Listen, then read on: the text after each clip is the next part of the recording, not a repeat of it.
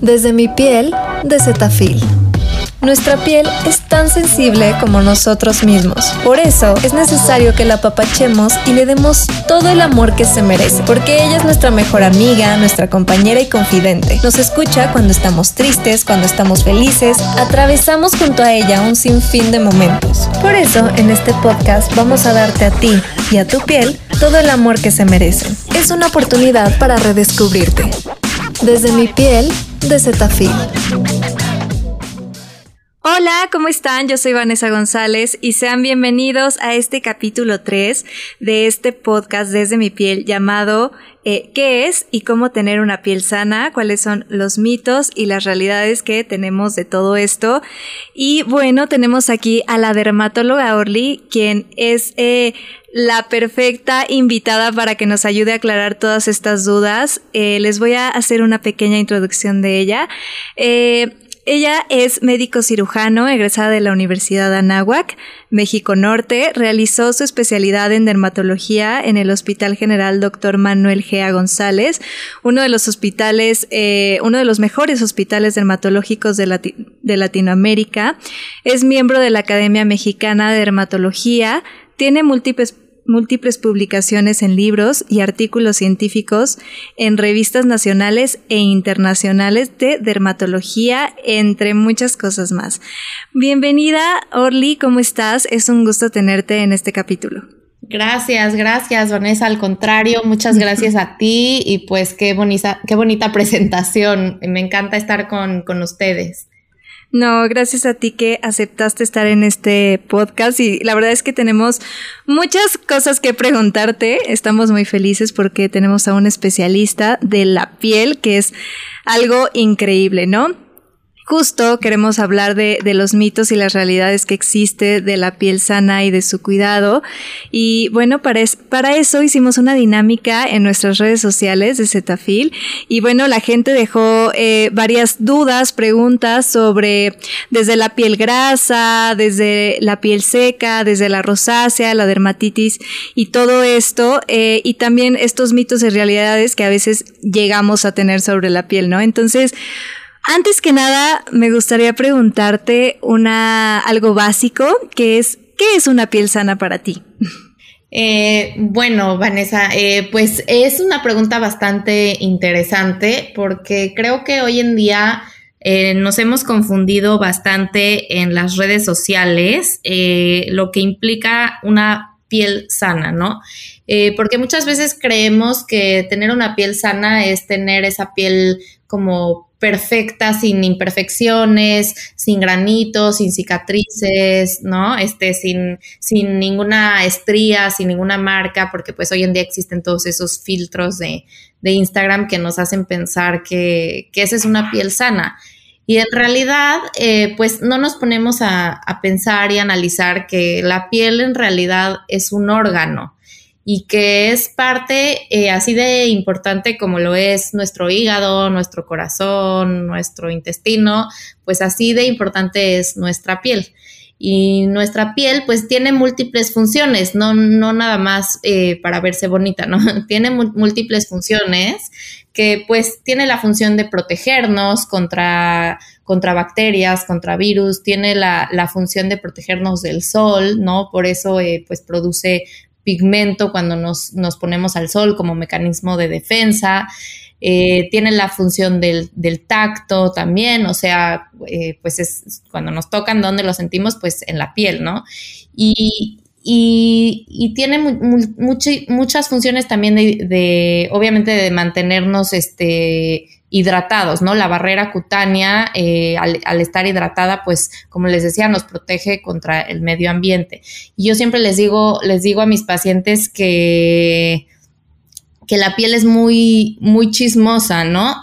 que podemos eh, saber cómo la cuidamos. Yo, yo puedo saber cómo un paciente se cuida la piel eh, aunque me diga, ah, no, te juro que yo me pongo crema todos los días y yo le digo, no, porque mira, la estoy viendo y está seca, ¿no? O te prometo que yo me cuido del sol y yo digo, pero estás lleno de fotodaño, de pecas, de lesiones, este, pues sospechosas de malignidad. Entonces yo les digo que es muy chismosa y que también es muy, eh, es el espejo de nuestro interior, ¿no? Muchas enfermedades se pueden diagnosticar a través de, de la piel. Entonces creo que la piel, ya me extendí un poco, pero...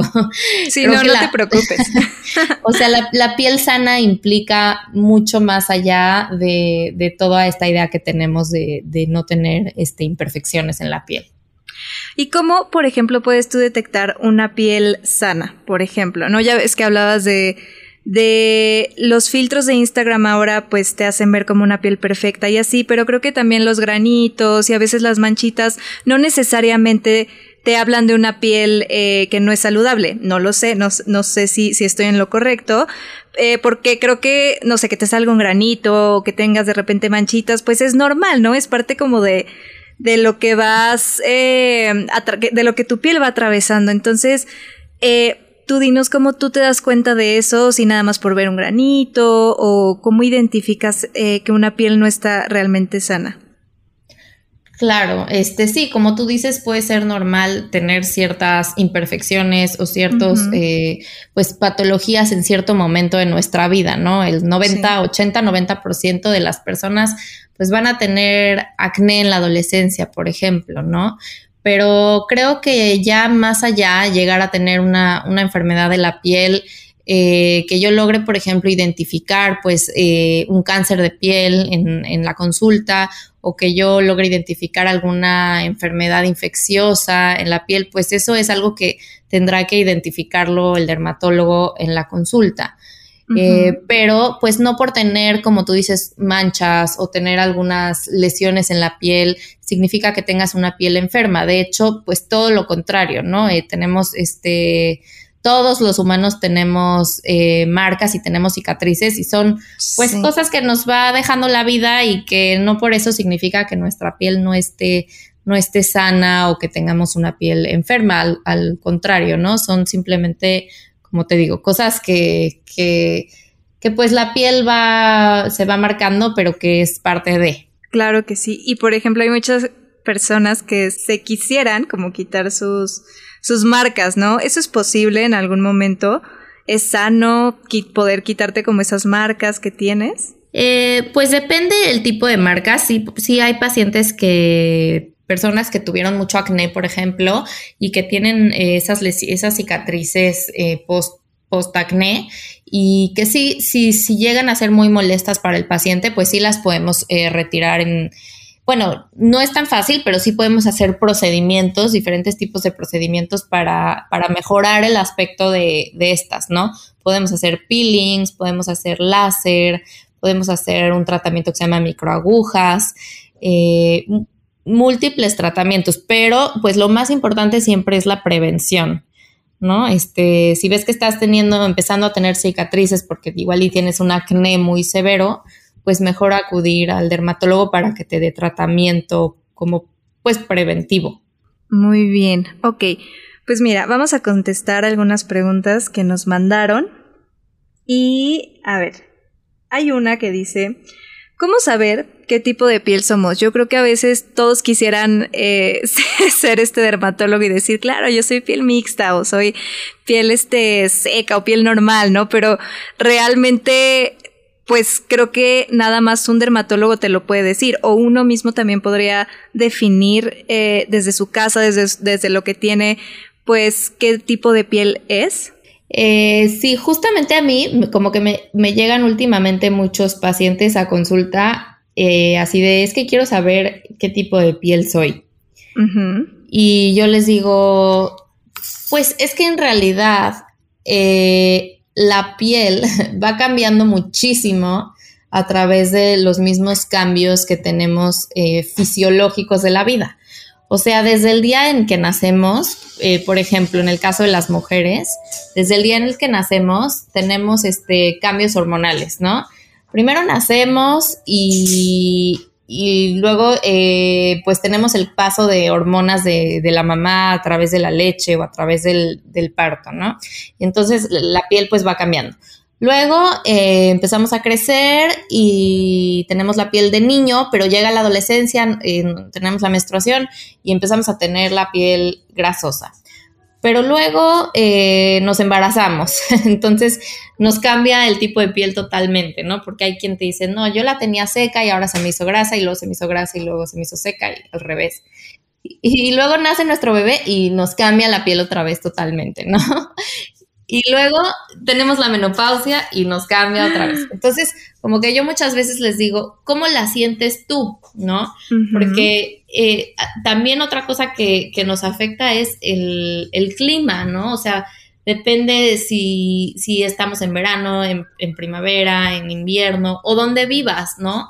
O ese momento en donde estés. Por ejemplo, si yo igual y fuiste a consulta, pero acababas de regresar no sé, de Canadá tres semanas, pues igual y yo te voy a ver la piel muy seca porque estuviste en la nieve, por ejemplo. Pero igual y si venías regresando de, no sé, estamos en verano y te fuiste a una playa, en ese momento viene muy grasosa. Entonces como que es muy variable. Entonces por eso yo siempre les pregunto a mis pacientes, ¿cómo la sientes tú en el día a día? Porque yo te la estoy viendo ahorita como si fuera este momento, ¿no? pero tú sabes cómo la sientes al despertar, cómo la sientes en la noche, cómo la sientes en el día a día, o igual y cuando te está bajando la sientes más grasosa, o sea, como, como que la piel cambia muchísimo, de verdad. Entonces, este, obviamente yo les puedo ayudar, ¿no? A, decirle, bueno, pues como tienes granitos en, en la nariz y en la frente, pues seguramente tienes una piel grasosa o mixta, pero es, mucho la sensación del paciente también. Me dicen, no, doctor, es que yo la siento súper seca. Bueno, pues entonces seguramente, este, si tú la sientes seca, seguramente entonces tiendes más a, tenerla seca, porque pues, ¿quién sabe más? Eh, ahora sí que en eso sí, ¿quién sabe más que la propia persona? Claro, sí, uno mismo también tenemos que aprender a escuchar a nuestra piel, ¿no? Ok, no, pues está muy interesante.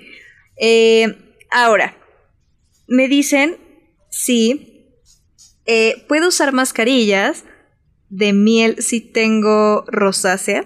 Eh, yo en general, Vanessa, no soy tan, tan pro tratamientos, no, no que no sea a favor de tratamientos naturales, pero siempre les digo, si tenemos les digo a mis pacientes, si está en tu cocina, entonces no va en la cara. o sea, si, es algo que tienes en la cocina, no tendrías por qué ponértelo en la piel, ¿no? Este, muchas veces sí hay, hay productos que están hechos a base de ingredientes naturales, como por ejemplo de aceite de aguacate, o de girasol, o de aceite de olivo, o de miel. Pero son como tratamientos ya eh, refinados o, ajá, por así decirlo, o específicos, este, que ya viene como, pues, eh, purificado, digamos, el proceso para hacer una crema y, aplicártelo. Eh, pero no, definitivamente yo eh, soy más, más, este, ahora sí que soy más hacia la, las, las productos dermatológicos como ya bien, pues con producción. Ok, claro, muy bien. Sí, porque a veces pues uno cree que la miel, ¿no? O sea, si te la pones, pues vas a sentir diferente, pero pues la miel es para comerse, no, no, no tanto para, para ponértela en la cara, ¿no? Pero bueno, ahí ya será, depende de cada quien. Y bueno, eh, también nos preguntan, ¿las cremas faciales tapan los poros? Eh, pues eh, ahora sí que depende qué tipo de crema facial, porque hay muchísimos, hoy en día ya hay muchísimos tipos de cremas diferentes. Eh, si queremos una crema que no tape los poros, tenemos que buscar una que diga que sea más o en loción o que sea en gel, o sea, más bien que no sea crema, que sea gel o que sea muy fluida o que diga no comedogénico. Los productos que dicen no comedogénico tienen una composición especial, como más baja en ciertos lípidos, que hace que no se tapen los poros y entonces que no, pues que no tape los poros y, perdón, y que no cause acné, por ejemplo. Eh, también nos preguntan, ¿hay que aplicar filtro solar cada dos o tres horas en el día? Sí, eh, lo ideal eh, es aplicar el filtro todas las mañanas y eh, idealmente 20 minutos antes de salir al sol y reaplicarlo cada tres horas más o menos, tres, cuatro horas, pero también depende en dónde estemos. Si, si van a estar, por ejemplo, en la playa eh, o se van a meter a nadar eh, y no es un protector solar especial para el agua, yo sí les digo que mejor cada dos horas porque este se evapora, se cae con el sudor, este, entonces ahí sí les digo que cada dos horas. Muy bien. Y por ejemplo, esta es duda mía. este, si te pones el protector solar y después te pones maquillaje, aún así tienes que ponerte el protector, el protector solar dos horas después, aunque tengas el maquillaje ya. Lo ideal es que sí, eh, digamos, estrictamente hablando, sí. Sobre todo si, si vas a estar abajo del sol, ¿no? O sea, si vas a estar en la playa o si vas a estar en, no sé, manejando en la Ciudad de México a la una de la tarde, este, en el tráfico. sí, sí, pero yo sé que a veces es un poco, pues, se hace un grumo gigante si nos ponemos protector, luego maquillaje, luego protector otra vez. Ajá. Entonces, como que hoy en día ya existen algunos productos que podemos como sustituirlos por el protector solar. en crema, por ejemplo, hay protectores solares en bruma, como en spray, o protectores solares como en polvito. Entonces, eh, lo podemos aplicar como encima del maquillaje. No son igual de efectivos, pero sí, pues es, este, una gran opción. Otra pregunta que nos hacen es, ¿es cierto que no debemos detallar nuestra piel con absolutamente nada? Sí, es cierto. Eso es cierto. Es cierto, wow. Eso es cierto. Entonces, ¿cómo es? Este, pues mira, justamente como que tenemos mucho esa creencia, eh, yo siento más que en México o bueno, en Latinoamérica, de la, como que nos enseñaron que hay que tallarnos la piel, ¿no? O sea, yo me acuerdo que mi papá de chiquita de verdad nos compraba el zacate más duro del mercado y, nos tallaba y nos tallaba y nos tallaba. Y yo cuando entré a la especialidad de dermatología agarré y le dije, pa, a la basura, ¿no? y, casi se muere. Pero es que la realidad de las cosas es que la piel tiene su propio, eh, por así decirlo, sistema de exfoliación, ¿no? O sea, las células muertas se van a caer porque es, es, es, su manera de renovarse y se van a caer solitas. O sea, no necesitamos tallarlas y de hecho si tallamos, pues vamos a quitar esa, esa eh, como barrera o grasita natural que tenemos que le llamamos barrera cutánea, eh, la vamos a quitar, la vamos a barrer y podemos secar muchísimo la piel. Entonces, eh, por eso luego hay personas que me dicen, es que me sacateo en, el, en la regadera y estoy súper seca y no me pongo crema. Les digo, no, pues te estás quitando lo poquita hidratación que tienes, te la quitas y no te la estás ni siquiera sustituyendo con cremas. Entonces, en realidad, no tenemos ni que usar ni sacate ni esponja. Nada. No, no me digas. Yo pensé que esponjita sí se podía.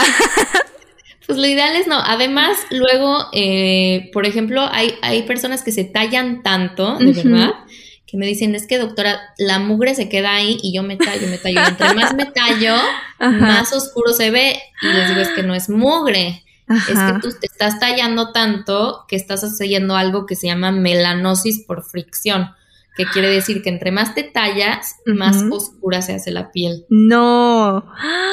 Sí. ¡Wow! Sí, sí, sí. Entonces, pues ya no se tallen. Si me están escuchando, sácate a la basura. ¿Y esponja también? ¿O, o esa podemos tenerla? Pues esponja, yo también, o sea, tampoco soy muy así. O sea, yo les recomiendo que nada. Que no. Pura mano, mano y jabón. ok, y eh, es, por ejemplo, aplicarte el jabón eh, en la mano o el jabón directo en la piel o cómo es. Eh, eso sí es un poquito al gusto de la persona, pero también depende, porque existen hoy en día ya como muchísimas presentaciones diferentes de jabones, de sustituto de jabón. entonces, hay líquido, hay en barra, hay en espuma. Entonces, yo eh, les digo que, por ejemplo, si van a bañar a su bebé, que yo soy dermatóloga, pero soy también dermatóloga pediatra, eh, pues que pongan el jabón en, la, en su mano, o sea, en la mano del papá o la mamá, y ya de ahí en el cuerpecito de, del bebé, sin esponja ni nada tampoco. Siempre que me dicen esto de, no, sin esponja o sin zacate, de verdad es sorprendente porque llevamos toda una vida, bueno, por lo menos yo aprendiendo de que eh, te compras tu esponjita o te compras tu zacate y, y de repente es como, no, eso no es lo ideal, ¿no? O sea, un especialista te dice, no, no es lo ideal porque justo la barrera cutánea, ¿no? Te la puedes quitar o, o toda esta parte. Eh, es muy sorprendente. Sí, sí, sí. Y la verdad es que los pacientes ya están acostumbrados que que muchos no te hacen caso, o sea, te dicen, doctora, perdón, pero yo pues me voy a seguir bañando así porque si no siento que no me limpio. Ajá. ¿No? Y pues les digo, bueno, pues ni modo. Pero la recomendación es que ya, adiós zacate y, adiós esponja. Esa es la recomendación. sobre todo si tienes la piel sensible o seca o tienes dermatitis atópica o, si eres un bebé, por ejemplo, pues también. Claro, porque, por ejemplo, en las rodillas, ¿no? Había antes, eh, mi mamá me decía, no, es que tienes que tallarte fuerte las rodillas para que no se te hagan negras. Y yo, no, sí, entonces ahí me ves a mí tallándome las rodillas, pero, pero no, o sea, eso... Justo todo lo contrario. Sí. Entre más te las tallabas, yo creo que más negras se te hacían. ¡Guau! Sí, no, sí, Pues qué interesante. adiós esponja y adiós zacate y solo, solo el jaboncito. Y de hecho en los bebés, en los chiquitos es muy común que tengan las rodillas más oscuras.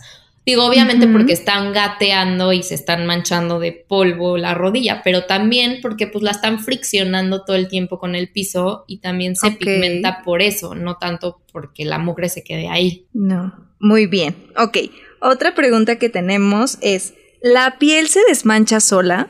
La piel se desmancha sola. Eh, bueno, no sé a qué se refieran exactamente, si a manchas de sol o... Pues eh, nos hicieron como esta pregunta muy general, podemos, si quieres tú, tú coméntanos cómo podemos abarcar esta. Eh, pues sí, supongo que se refieren a manchas de, a manchas de sol. y bueno, depende, si, si tenemos manchas de sol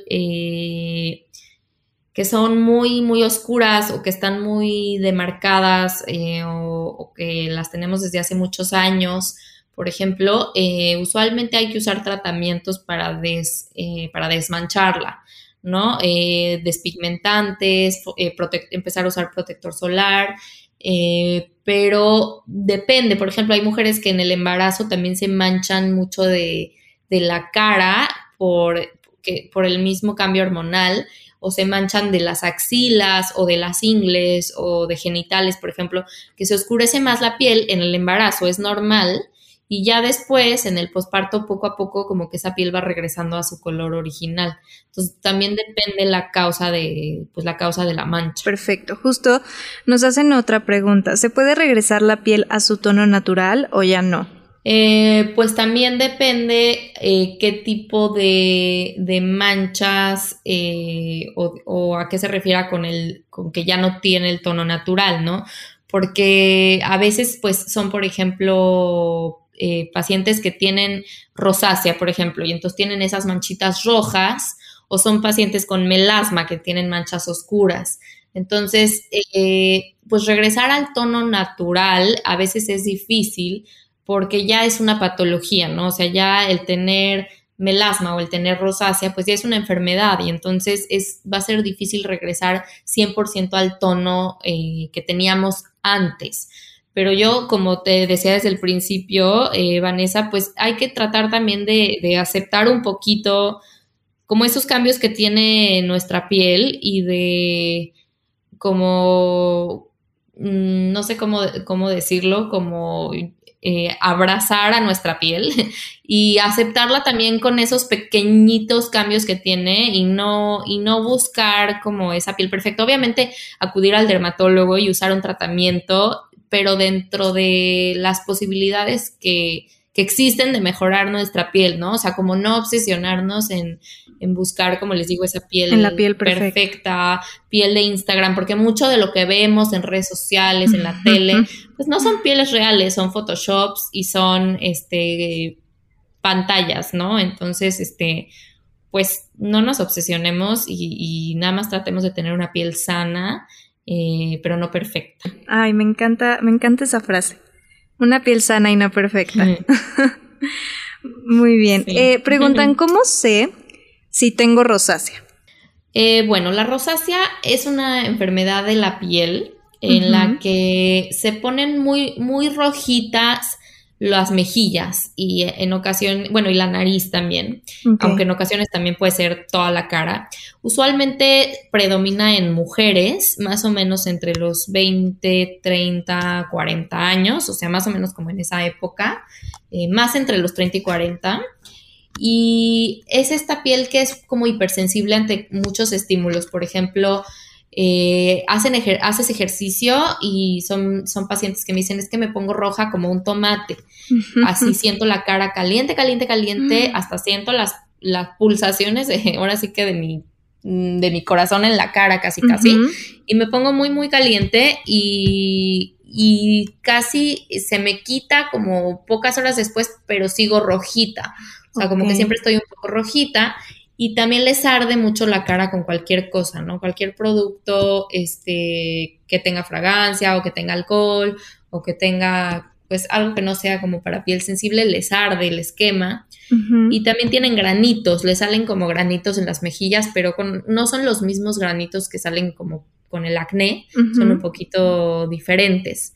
Entonces, pues la forma de saberlo realmente pues es acudiendo al, al dermatólogo, porque hay muchas enfermedades de la piel que de verdad son muy parecidas. Entonces, si no, este, como que llevas viendo rosáceas muchos años, se puede confundir con muchas otras cosas. Ok, y preguntan también qué ocasiona la rosácea. Bueno, es algo, eh, no se sabe realmente qué lo, como qué lo desencadena, pero se sabe que es una enfermedad que es algo ya genético, o sea, que tú ya estabas como genéticamente predispuesta a, presentar mm, eh, esta rosácea y que, y que hay ciertos como triggers o desencadenantes que hacen despertar como esa rosácea, ¿no? Que dentro de los desencadenantes pueden ser, como les decía, el ejercicio, puede ser, por ejemplo, el alcohol. O sea, hay pacientes que, que al tomar alcohol se ponen muy, muy, muy rojitos y eso va haciendo que puede ser que la rosácea empeore.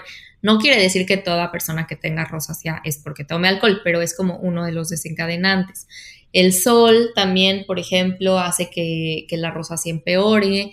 El comer comidas muy calientes o muy condimentadas hacen también que, que la rosácea empeore pero no es una causa en específico, es como algo multifactorial, sea, es como algo tanto genético como ambiental, entonces por eso necesitamos como un tratamiento muy eh, específico. Ok, ¿qué productos de Cetaphil recomiendas para controlar la rosácea? Eh, bueno, eh, creo que hay varios productos de Cetaphil que podríamos utilizar para controlar la rosácea.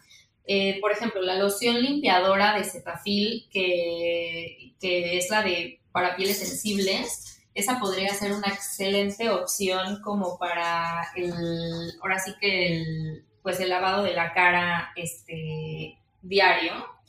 Eh, lo podemos utilizar diariamente. También tenemos eh, la crema hidratante o el, o el, gel hidratante con ácido hialurónico de día, es una gran opción también para mantener la piel hidratada, porque la rosácea eh, es una piel que aunque tiene como granitos, eh, es una piel muy seca. O sea, son pacientes que, me dicen es que es que siento la piel como muy seca a lo largo del día, me lavo la cara y siento la cara como súper eh, tirante. Entonces, otra, otra muy buena opción es la crema facial hidratante, pero la de noche, que es la que es como un, como un tarrito, pero chaparrito. Eh, esa me encanta para las noches también, porque es lo que hace que nos mantenga hidratados. Ahora, siempre hay que sumar el tratamiento como, como este tipo de hidratantes con productos ya más medicados, que esos pues ya serían como recetados en el consultorio, como antibióticos, por ejemplo. Ahora pasamos a preguntas de la piel seca y me dicen que si la piel seca, en la piel seca se presentan algunos granitos. Eh, Sí, sí pueden presentar granitos en la piel seca, dependiendo, eh, supongo que están hablando de la piel seca de la cara. Eh, recuerden que también depende mucho la zona de la cara, qué tipo de piel podemos tener. Entonces siempre las, las mejillas tienden a ser un poco más secas y la frente y la nariz tienden a ser un poquito más grasosos. Entonces puedes tener la piel seca en las mejillas, pero tener acné, por ejemplo, en la, en la nariz y en la frente. Entonces, pues sí puede ser. O puede ser que sean granitos, no sé si se refieran a granitos de piel seca, que son diferentes, pero pues habría que, ver. Me preguntan también, ¿me puedo hacer un facial intensivo si ya tengo granitos? Eh, los faciales depende mucho en dónde te los hagas y qué tipo de facial sea. Eh, yo siempre recomiendo pues que lo hagan en una clínica dermatológica con un dermatólogo.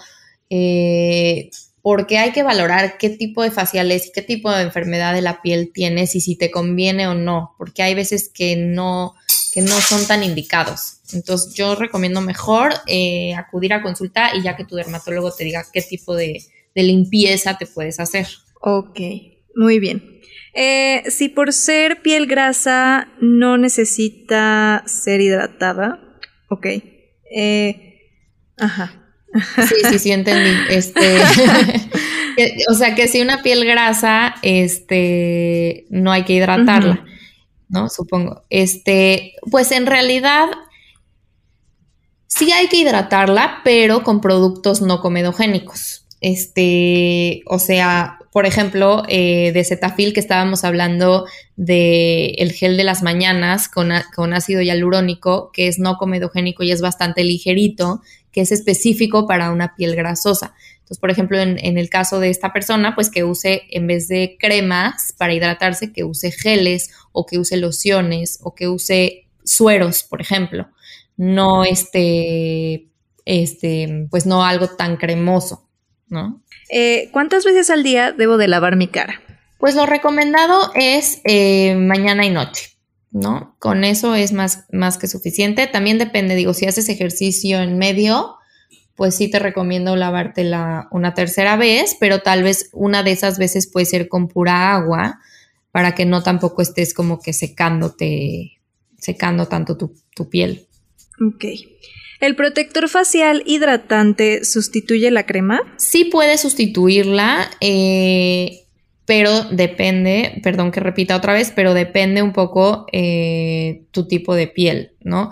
Eh, si tienes una piel, por ejemplo, si tienes dermatitis atópica, que es esta piel muy, muy seca, pues sí vas a necesitar utilizar un hidratante para no sentirte con la piel tirante a lo largo del día y luego ya tu protector solar, pero pues definitivamente hay este, personas que necesitan que solamente con el protector solar es suficiente. Muy bien. Ok. Eh, alguien me pregunta, tengo 29 años y bastante acné. No me ha funcionado nada, además de que también sufro de rosácea. Ok. Eh, bueno, no sé si ya acudiste a consulta con un dermatólogo, pero usualmente eh, cuando me dicen que no les ha funcionado nada es porque no han llevado un tratamiento realmente como dermatológico. O sea, muchas veces vemos en el súper o en la farmacia cosas que nos recomiendan para el acné o en la tele, pero en realidad luego son cosas como muy en general, ¿no? O sea, como jabones o cositas así que realmente no van a servir tanto, tanto, ¿no? Entonces, siempre es mejor acudir a consulta para que, pues, te hagamos un buen diagnóstico y te dejemos un tratamiento seguramente con antibióticos o con otros productos ahora sí que más, eh, más específicos para tu problema. Muy bien. Y eh, ya por último, ¿la dermatitis atópica es solo por estrés? Eh, no, no, no. Definitivamente la dermatitis atópica tiene una base, bueno, Ahora sí que tiene muchísimas causas, eh, pero tiene una base definitivamente genética. O sea, por ejemplo, eh, si tus papás tuvieron dermatitis atópica o si tu papá o mamá tuvo alguna enfermedad como asma o alergias o rinitis alérgica, o sea, es como toda esta, le llamamos marcha atópica, o sea, que tenga muchas enfermedades alérgicas en la familia, como que puede ser que te lo heredó, ¿no? Eh, y definitivamente, bueno, vas a tener esta piel muy, muy seca, esta barrera cutánea de la que hablábamos al principio va a estar como alterada. Y eh, sí, cuando vas a estar ansioso, nervioso o estresado, sí va a empeorar, pero no quiere decir que sea la causa. De hecho, antes se le llamaba neurodermatitis, justamente porque se decía que era por nervios, pero hoy en día ya se sabe que no es nada más por eso, para nada, sino que hay toda una base genética de deshidratación de la piel, de sobreproliferación de ciertas bacterias en la piel, de genes alterados, etcétera, etcétera, y que además cuando estás estresado pues puede empeorar, pero no quiere decir que sea nada más por eso. Sí, no, sino es más bien algo ya genético. Exacto. Ok. Eh, ¿Los cuadros de dermatitis se llegan a controlar en un 100%? Sí se pueden llegar a controlar en un 100%, eh, siempre y cuando lleves un, tratamiento dermatológico adecuado, eh, con hidratación eh, súper, súper, ahora sí que todos los días, a todas horas, estarte poniendo poniendo crema. Digo, hablando de Cetaphil, yo les recomiendo muchísimo la, la crema humectante de tarro. Es súper hidratante para los pacientes con dermatitis atópica pero a veces no es suficiente, ¿no? A veces sí hay que acudir a consulta para recetar cremas con esteroides, que es lo que usamos en, dermatitis. Y pues sí, sí se puede llegar a controlar al 100, pero hay que ser muy disciplinado y tener mucha paciencia. Ok, perfecto. No, pues nos hicieron eh, bastantes preguntas. este, eh, contestamos ya algunas de ellas, prácticamente casi, casi, casi todas. Y pues bueno, Muchísimas gracias por aclarar estas dudas. La verdad es que es bien interesante. A mí me encanta cuando platico eh, con personas que son especialistas de la piel porque de verdad hay tanta desinformación allá afuera que, no sé, la gente como que no le da tanto foco, tanta importancia a veces a la piel, ¿no? Y es súper interesante porque, no sé, esto que dicen de la dermatitis atópica, pues es, por estrés, ¿no? Pero no, al final, pues es por gen es, puede ser que sí eh, sea por, por genética, ¿no? Y no, no se debe al estrés. Entonces, o esta parte de, de, no usar zacate o no usar esponja, nada más como tu jaboncito, eso de verdad a mí me tiene impactada. este, y, y, eso, de verdad que yo creo que sí hay mucha desinformación y está padre como tener este, eh, este foro para aclarar todas las dudas, ¿no? Que ahorita pues ya aclaramos bastantes y, y está padrísimo también que, que tú nos hayas pues aclarado todo esto, mil, mil gracias. Sí, claro, y, y, se me olvidó mencionar también, eh, digo, ya, ya, ya pasó la pregunta, pero se me olvidó mencionar muy importante del tratamiento de, de la rosácea que preguntaban también, los protectores solares que eso también es súper importante, no en, no solamente en rosácea, en cualquier enfermedad, en más bien en cualquier persona, pero también en la rosácea es súper importante utilizar protector solar eh, porque el sol, acuérdense que, nos puede, que nos puede empeorar, ¿no?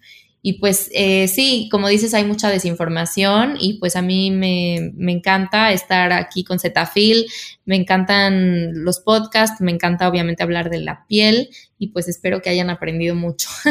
Sí, no, se ve que, que te apasiona la verdad es que se nota. Oye, a ver, nada más quisiera hacerte una última pregunta que justo también eh, nos mandaron en el Instagram de Zetafil y es, eh, ¿el azúcar, el chocolate y todo esto te saca acné? Porque ya sabes, esto es como lo típico, ¿no? De que no, es que no comas chocolates porque te va a salir este el granito, pero a ver, tú dinos, ¿es verdad o no es verdad? Pues es una pregunta bastante interesante y que tiene de hecho muchos estudios, o sea, Suena como algo muy sencillo, pero se han hecho muchos e, estudios para ver si realmente la alimentación tiene o no que ver con el acné. Y se ha llegado como a la conclusión de que hay eh, dos cosas que sí se asocian a, la aparición de, o a, o a la aparición o a que tengamos un acné más severo. Que bueno, son dos cosas así como muy en general, pero se ha visto que los lácteos eh, pueden asociarse a, tener un acné peor, o sea, un, mm. peor cuadro. Y otra es tener, eh, bueno, el consumo excesivo de alimentos con un alto índice glicémico. Pero bueno, al decir esto me refiero a mil cosas porque son todo lo que tiene mucho azúcar, ¿no? Entonces eso es, pues puede ser todo, Mm. ¿no? Puede ser chocolates que tienen mucha leche y mucho azúcar, o pueden ser desde unos tamales hasta un pastel, hasta un cereal con leche, ¿no? O sea, Sí. entonces, pues yo les digo a mis pacientes, tú come lo que quieras, pero si ves que algo, o sea, si tú de verdad dices, es que se lo juro, doctora, que me como un chocolate y me sale un grano, pues entonces sí les digo, pues entonces, pues bájale a los chocolates. Ok. Pero, pero no es así de que les digo, prohibido chocolates, no. Pero pues sí, como ves, o sea, sí puede tener asociación. Ok. O sea, en sí, tal vez no es eh, el cacao, por así, el chocolate, sino es el azúcar en sí, ¿no? Exacto, es el azúcar y... Combinado y con el lácteo. Exacto, igual y... Sí, exacto, igual y un, le- un chocolate así de 90% cacao puede ser buena opción. ok, muy bien. Pues muchísimas gracias. Creo que eh, estuvo padrísimo. Me encanta que estuvieras aquí. Ojalá podamos eh, otra vez tenerte, ¿no? Y, platicar de otros temas mucho más profundos, ¿no? Eh, adentrarnos un poquito más. Pero bueno, ahorita creo que eh, la gente pues quería saber respecto a estas preguntas y creo que están aclaradas las dudas. Y nos vemos en otro capítulo. Muchas gracias, gracias Vanessa, gracias Etafil, gracias a todos, espero que lo hayan disfrutado.